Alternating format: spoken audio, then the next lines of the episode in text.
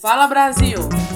Sejam muito bem-vindas, bem-vindes e bem-vindos ao Toró Sociológico, um projeto de extensão da Universidade Federal de Juiz de Fora. O Toró foi criado pelo Grupo de Pesquisa, Extensão e Ensino de Sociologia e pelo Laboratório de Ensino de Ciências Sociais da UFJF. Aqui quem está falando é a Juliana. Estamos no ar com o sétimo episódio da série Chafariz. Chafariz é uma sequência de podcasts criada e utilizada no contexto do ensino remoto emergencial no nosso colégio de aplicação. Depois, manda um e-mail pra gente. Conta o que você está achando do nosso trampo, já é? O endereço é torosociológico.gmail.com Então, bora se banhar no chafariz.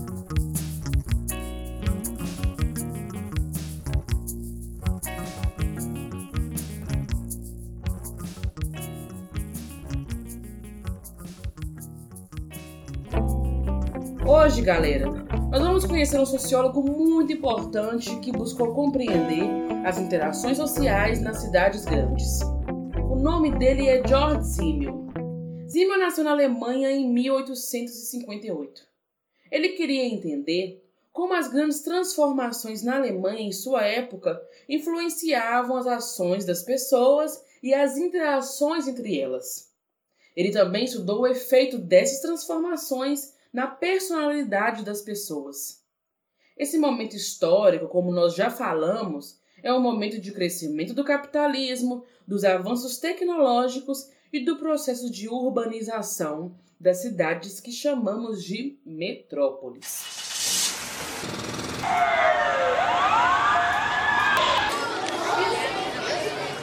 A vida na metrópole é veloz. Tudo é mais veloz. Então quer dizer que o tempo na cidade urbana é diferente do tempo na cidade rural? Não, não é bem isso. Quer dizer que nós sentimos o tempo de maneiras diferentes. E a vida na metrópole nos dá a sensação de que tudo está passando rápido demais, que não temos tempo a perder. Umas horinhas a mais de sono e pronto. É o fim do mundo. É aquela ideia daquela famosa frase: tempo é dinheiro.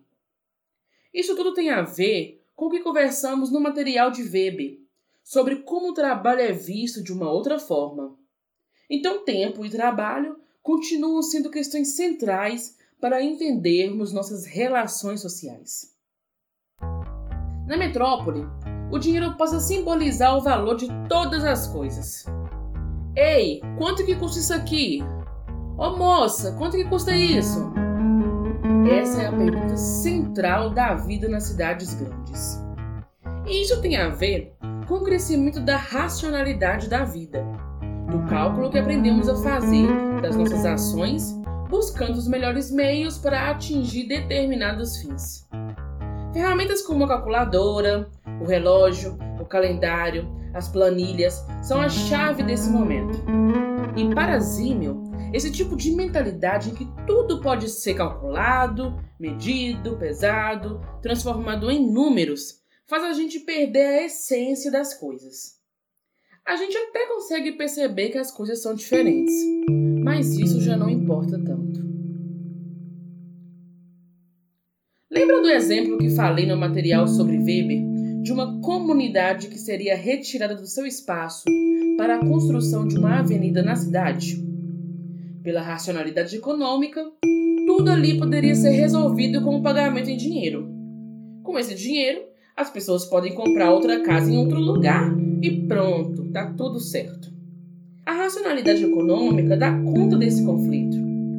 Só que a gente viu que para aquelas pessoas que moravam naquele espaço existiam outros valores, outros fatores. O sentimento de pertencimento, de afeto, de toda uma vida construída de geração em geração naquele mesmo lugar. A memória coletiva criada naquele lugar. E é esse tipo de valor que a racionalidade do dinheiro não consegue captar, não consegue comprar. E esse tipo de sentimento de indiferença a qualquer outro tipo de valor que não seja racionalidade econômica e cresce cada vez mais nas cidades grandes. As relações entre as pessoas passam a ser mediadas pelo dinheiro. Eu não sei se vocês conhecem mercadinhos e quitandas, que são pequenos comércios que hoje em dia vemos mais em cidades pequenas. Talvez os avós e os avós de vocês conheçam. Perguntem para eles. Esses pequenos comércios também eram lugares importantes de socialização. As pessoas se conheciam e confiavam umas nas outras para, por exemplo, comprar fiado ou, como dizia minha avó, pendurar a conta na caderneta. Na nossa realidade, nas grandes metrópoles, isso não é tão comum. A não ser se pensarmos o cartão de crédito como um novo fiado, já que podemos comprar agora para pagar no próximo mês. Mas e se seu crédito estourou? E se você passou do limite e precisa comprar algo muito urgente, muito básico, tipo algo para comer? O nosso tipo de organização atual não dá resposta a esse problema.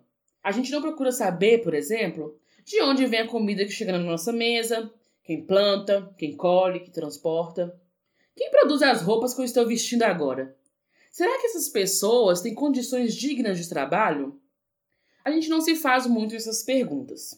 O importante é que as mercadorias cheguem no seu destino final, fazendo a tal da economia girar.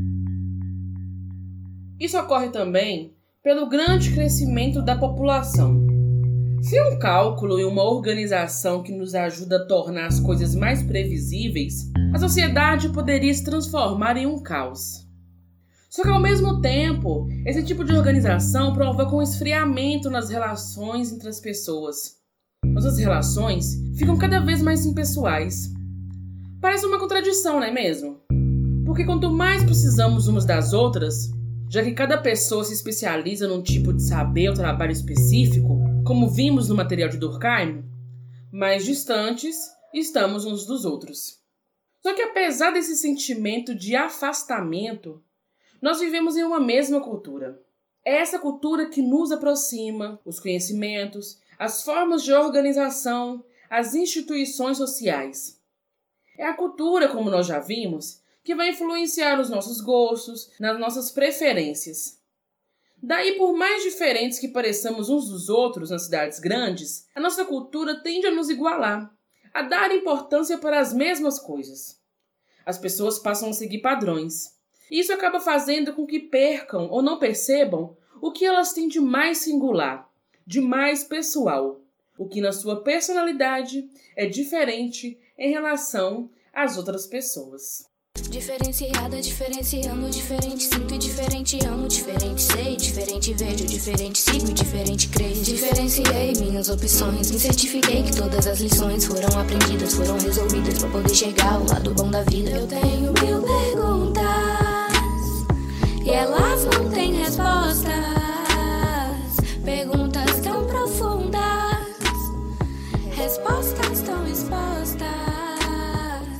mais que estamos em sociedade, a impressão é que estamos cada vez mais afastados. É tipo aquelas frases: se sentir só no meio da multidão, ou então tão perto, mas tão longe. Zimmel criou um conceito para nos ajudar a entender esse tipo de sentimento: atitude de reserva e atitude blazer. E o que seria isso?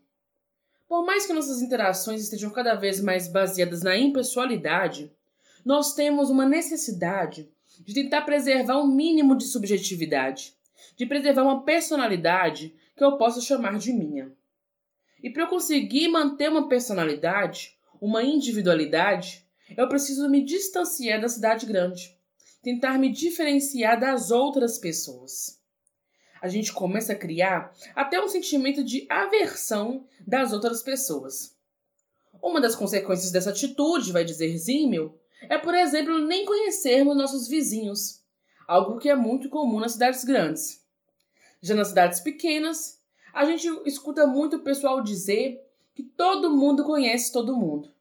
Você não pode fazer nada que fuja do que é visto como normal, que no outro dia a cidade inteirinha vai estar sabendo. Já nas cidades grandes, conseguimos ser mais anônimos, passar mais despercebidos. Nós somos bombardeados de notícias, imagens, informações, propagandas o tempo todo. Engarrafamento no trânsito, filas e mais filas, barulho, correria, uma confusão que só. Isso acaba gerando um estresse e procuramos formas de nos proteger desse estresse. Na cidade urbana existem muitos estímulos, muitas experiências.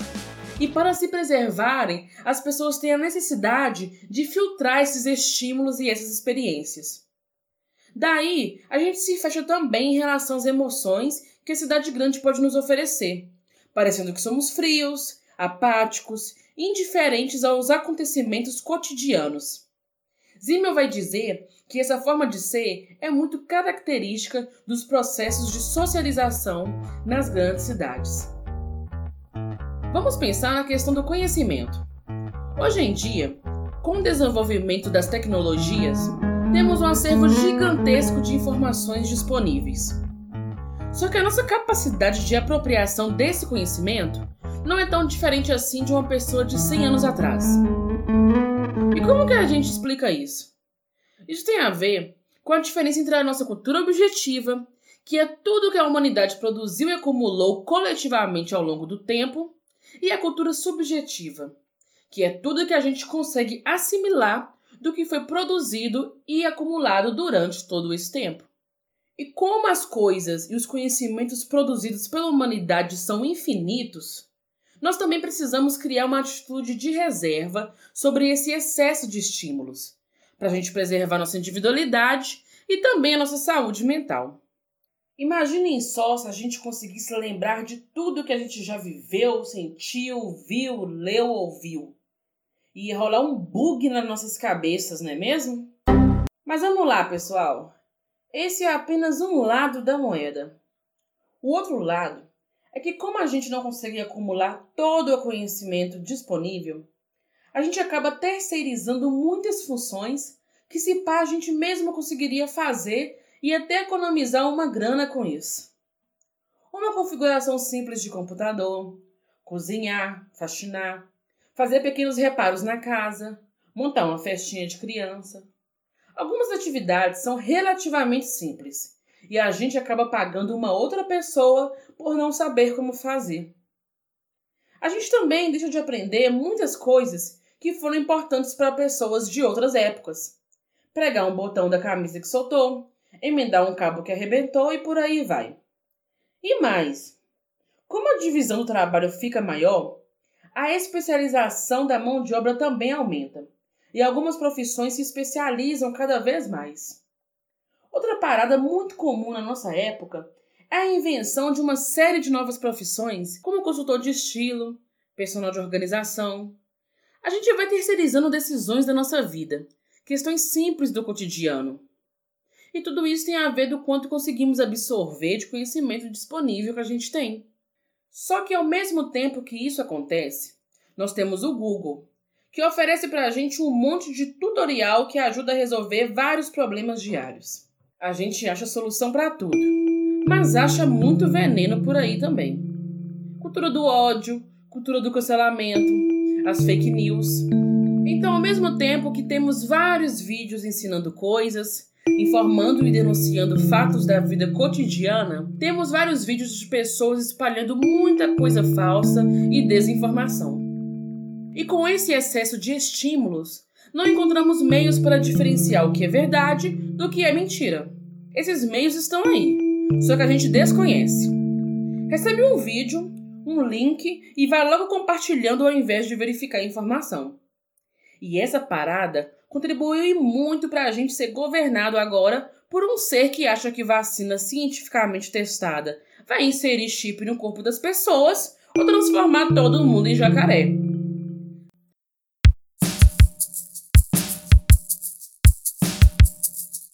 Esse foi o sétimo episódio da série Chafariz.